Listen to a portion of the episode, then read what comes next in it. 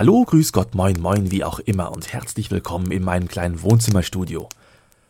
Heute ist der 24. Dezember. Wir haben Weihnachten.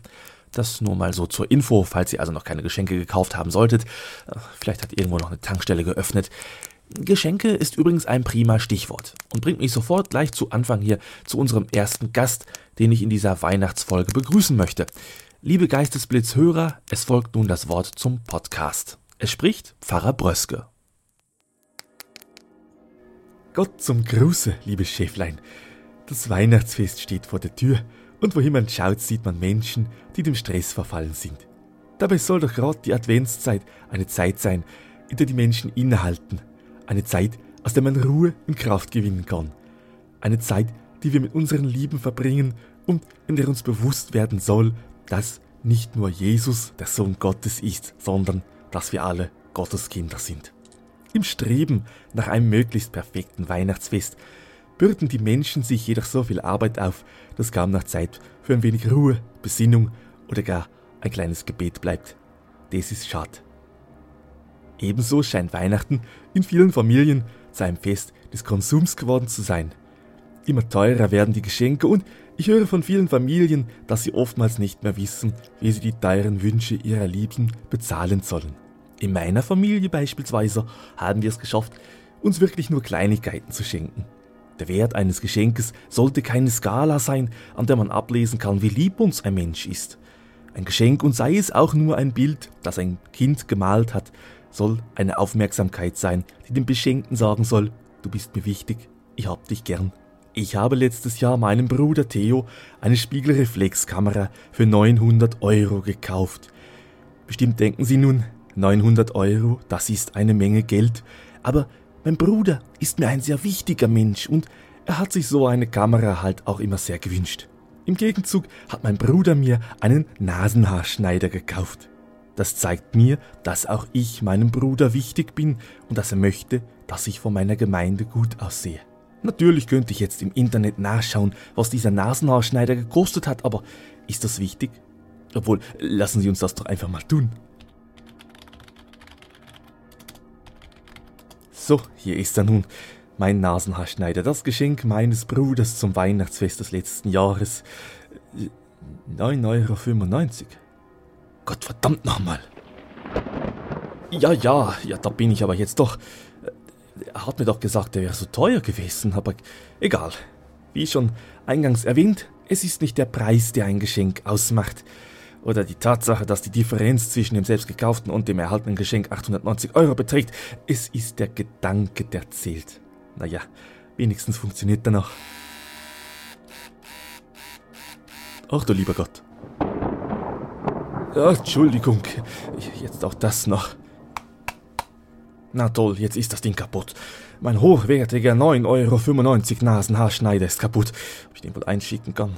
Moment, was ist denn das da für eine Gravur? Die sehe ich ja jetzt erst. Was steht da? Von Erna für Theo. Unglaublich. Mein Bruder hat den Nasenhaarschneider von seiner Frau geschenkt bekommen und dann an mich weiter verschenkt. Das ist Second Hand oder sagt man da Second Nose? Um Gottes Willen. Ach, hol's der Teufel. Liebe Schäflein, unsere heutige Kirchenweisheit zum 24. Dezember lautet, wenn euch jemand etwas schenkt, dann lasst euch den Kassenbeleg geben.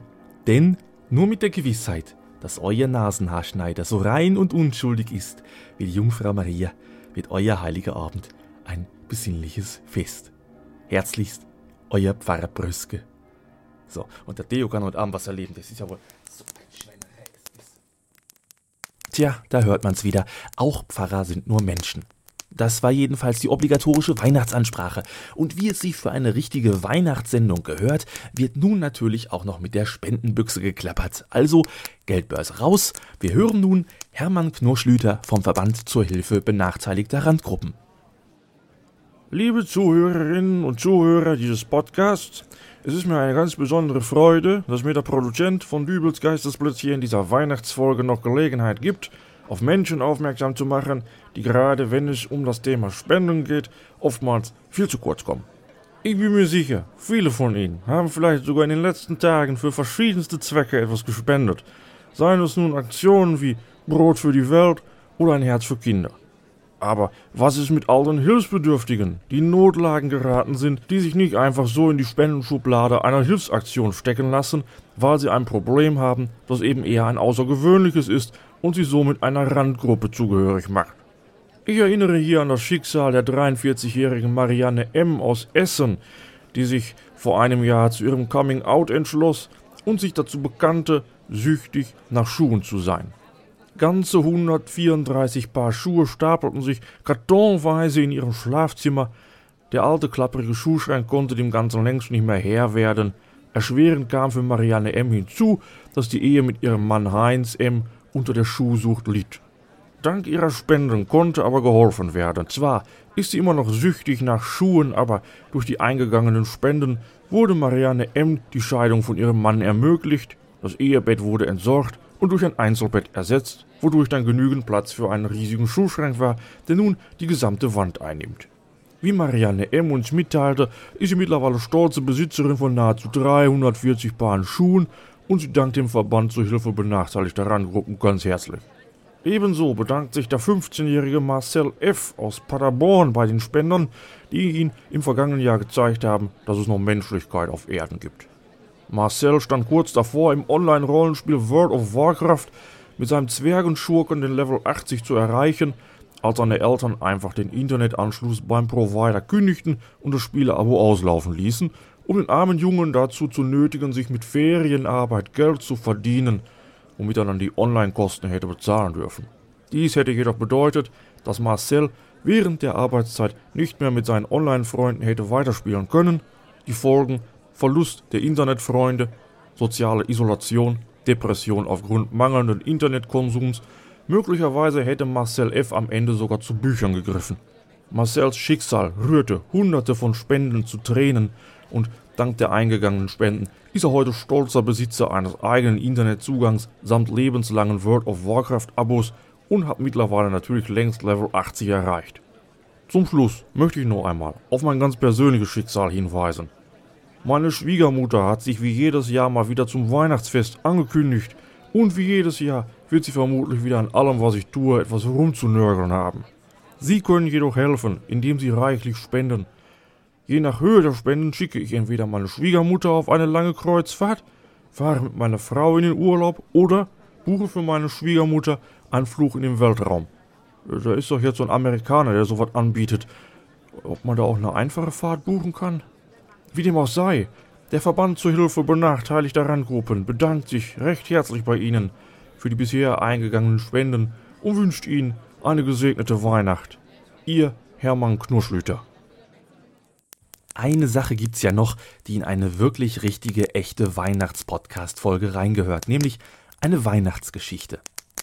Aber nicht dieses alte Ding mit dem Es begab sich aber zu der Zeit und so, also Ohren auf. Wir hören nun ein fragwürdiges Weihnachtsmärchen, oder? Wie alles begann. Es gibt da eine Sache, die kaum jemand weiß. Nämlich, dass die meisten Podcaster, bevor sie mit dem Podcasten angefangen haben, eigentlich Weihnachtsmänner werden wollten. So auch diese beiden Podcaster hier, die sich The M und der Dübel nennen. Ihre theoretische Prüfung haben Sie gerade eben mit Bravour bestanden. Und nun geht es an die praktische Prüfung. Oha, der Boss gibt gerade noch die letzten Instruktionen. So, den schriftlichen Teil habt ihr hervorragend gemeistert. Wollen doch mal sehen, wie ihr euch so an der Front macht. Ach, das wird ein Kinderspiel. Genau, wir sind doch Profis. Ihr wollt Profis werden, meinst du? Nun gut, ich habe hier noch zwei Einsatzorte, wo noch Weihnachtsmänner gebraucht werden. Ja, immer her damit. Genau, ich will jetzt langsam mal was erleben. Vertut euch nicht. Ein Weihnachtsmann zu sein ist keine leichte Aufgabe. Also, ich hätte hier eine Firma, die noch einen Weihnachtsmann braucht und ein Einkaufszentrum. Hier sind die Adressen. Danke. Wow, mein erster richtiger Einsatz als Weihnachtsmann. Viel Glück. Du, was meinst du? Treffen wir uns nach dem Einsatz noch auf ein Bier und eine Currywurst? Nö, echte Weihnachtsmänner bekommen Milch und Kekse. Spinner. Na was, das sieht man doch in jedem amerikanischen Film so.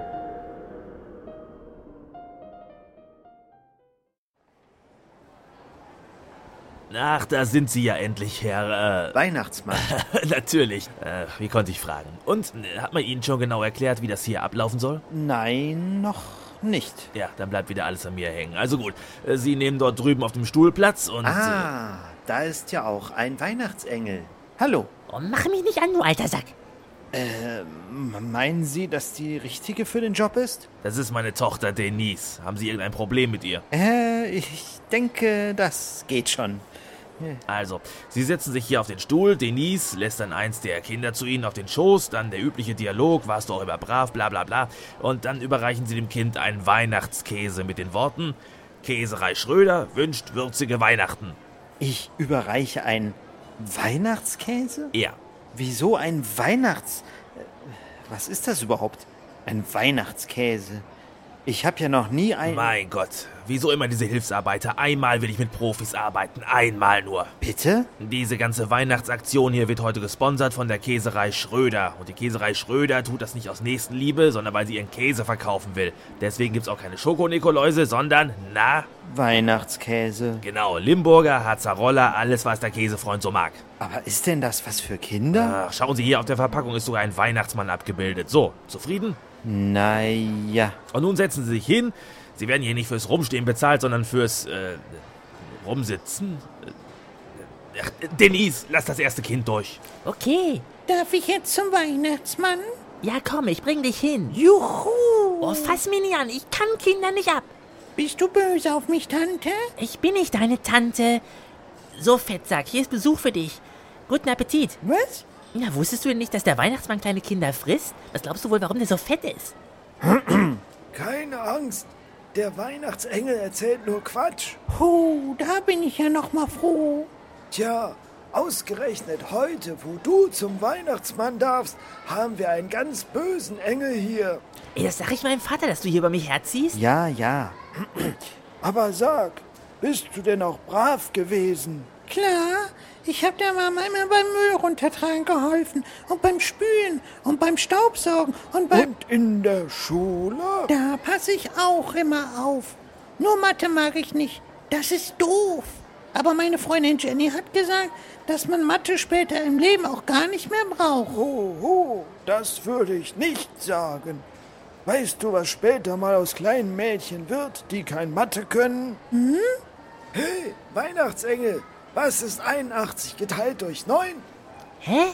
Siehst du? Oh, Und du versprichst mir jetzt, dass du auch Mathe lernst. ja, ganz bestimmt.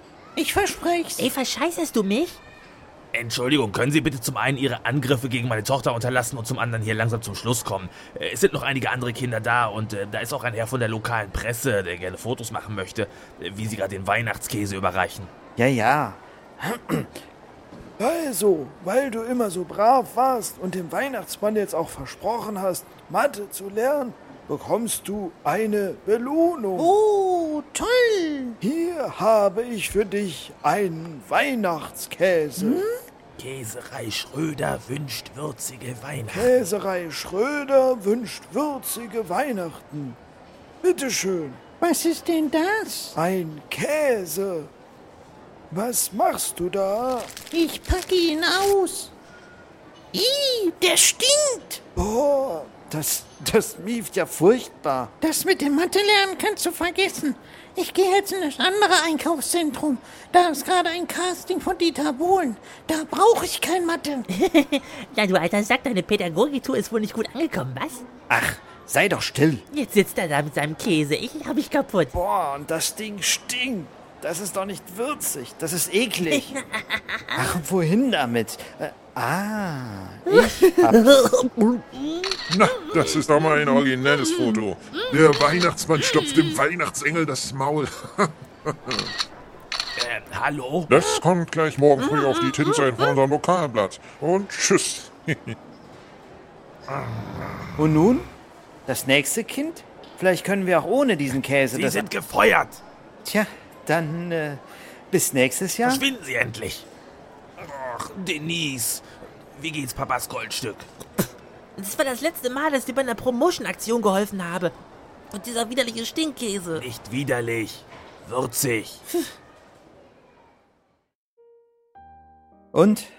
wie war's? Ach, frag nicht. Und bei dir? Kein Kommentar. Es ist aber auch zum Wahnsinnig werden. Ich wollte den Leuten doch nur was Gutes tun. Tja, ihnen ein wenig Freude ins Leben bringen. Stattdessen nichts als Zank und Streit. Weißt du was? Hm? Ich hänge die Weihnachtsmütze an den Nagel. Und dann? Dann mache ich einen Podcast. Ein Podcast? Ja, ich glaube, das ist das ganze Problem bei der Sache, weißt du, Weihnachten steht plötzlich einfach so vor der Tür und die Leute müssen es feiern, egal ob sie wollen oder nicht. Aber einen Podcast. Stimmt. Den können die Leute herunterladen, sich dann anhören, wenn ihnen danach ist. Ha, das ist ja viel besser als Weihnachten. Du, das mache ich auch. Ich hätte sogar schon einen Namen für meinen Podcast. Dübels Geistesblitz. Wie findest du das? Super. Und was hältst du von iPod? iPod? Wie der MP3-Player von Apple? Nee, mehr so als Wortspiel. Ei wie Auge und Pott wie. Hä? Ja, Dinge, die ins Auge springen. Verstehe ich nicht. Das macht doch gar keinen Sinn. Spinner. Und so wurden zwei Podcasts geboren. Und wenn sie nicht gestorben sind, Dann podcasten sie noch heute.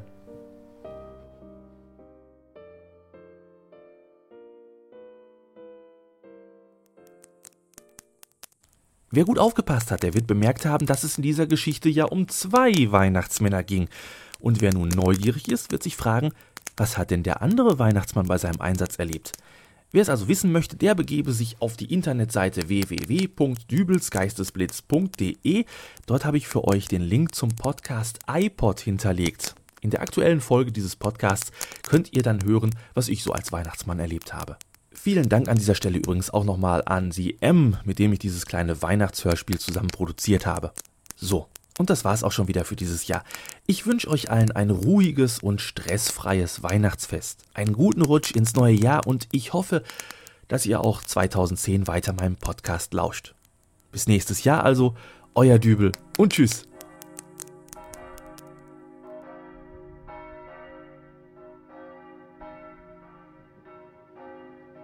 Ich bin mir sicher, viele von Ihnen haben vielleicht sogar in den letzten Tagen für verschiedenste Zwecke etwas gespendet. Sei es so, früher war. Haben wir einen Tee gehabt.